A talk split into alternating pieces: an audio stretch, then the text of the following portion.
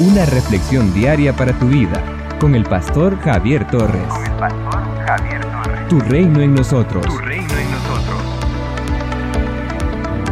Así podrán portarse como deben hacerlo los que son del Señor, haciendo siempre lo que a Él le agrada, dando frutos de toda clase de buenas obras y creciendo en el conocimiento de Dios. Colosenses capítulo 1, versículo 10. El apóstol Pablo pide al Señor que los hermanos de Colosa puedan crecer en el conocimiento de la palabra, que puedan conocer su voluntad y tengan la disposición para obedecerla. El apóstol estaba muy agradecido con el Señor por el crecimiento en la fe y el amor de los colosenses. Pero no se queda contento con esto. Él anhela que ellos cada día crezcan más y más en sabiduría, en entendimiento espiritual, para que puedan vivir como es digno de los seguidores del Señor. El apóstol quiere que sus hijos produzcan frutos de toda clase de buenas obras.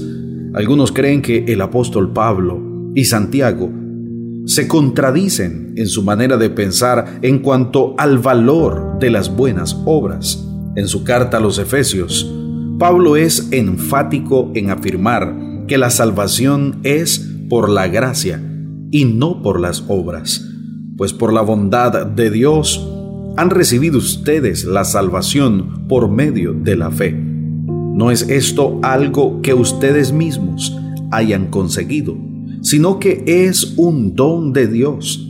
No es el resultado de las propias acciones, de modo que nadie puede gloriarse de nada. Efesios capítulo 2, versículo 8 al 9. Pero a continuación, dice que Dios nos ha creado en Cristo Jesús para que hagamos buenas obras, siguiendo el camino que Él nos había preparado de antemano. Efesios capítulo 2, versículo 10. Tanto el apóstol Pablo como Santiago están de acuerdo en que una persona que ha sido salva por la gracia del Señor debe demostrar esa salvación a través de una vida piadosa, de buenas obras con sus semejantes.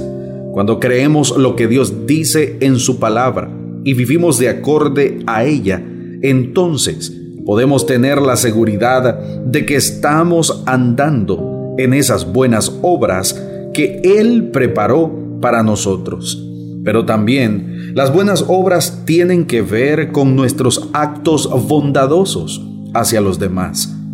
Santiago es claro en afirmar que la fe se demuestra a través de los actos de bondad.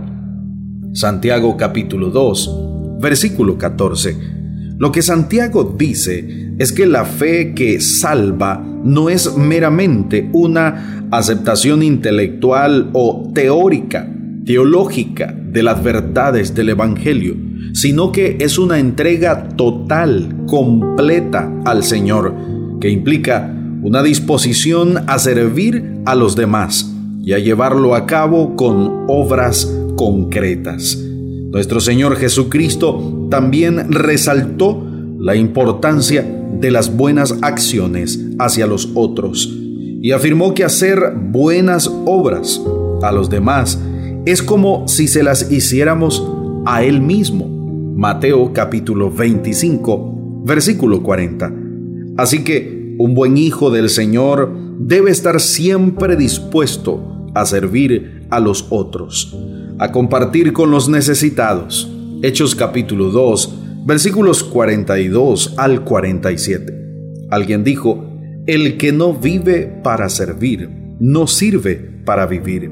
Sirvamos a los demás como expresión del amor de nuestro Dios que habita, mora, reside en nosotros, y no para recibir recompensa, aplausos vanagloria, elogios o reconocimientos de los demás. Somos una iglesia llamada a establecer el reino de Jesucristo en Nicaragua. Nuestra misión es predicar las buenas nuevas de salvación a toda persona, evangelizando, discipulando y enviando para que sirva en el reino de Jesucristo.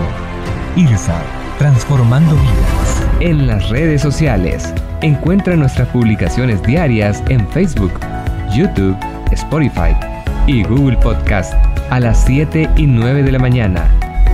A las 6 de la tarde, reflexión en vivo con el pastor Javier Torres. Envía un WhatsApp al 8588 8888 para solicitar la reflexión en tu teléfono. Accede a más recursos como este en el sitio web www.javiertorres.com.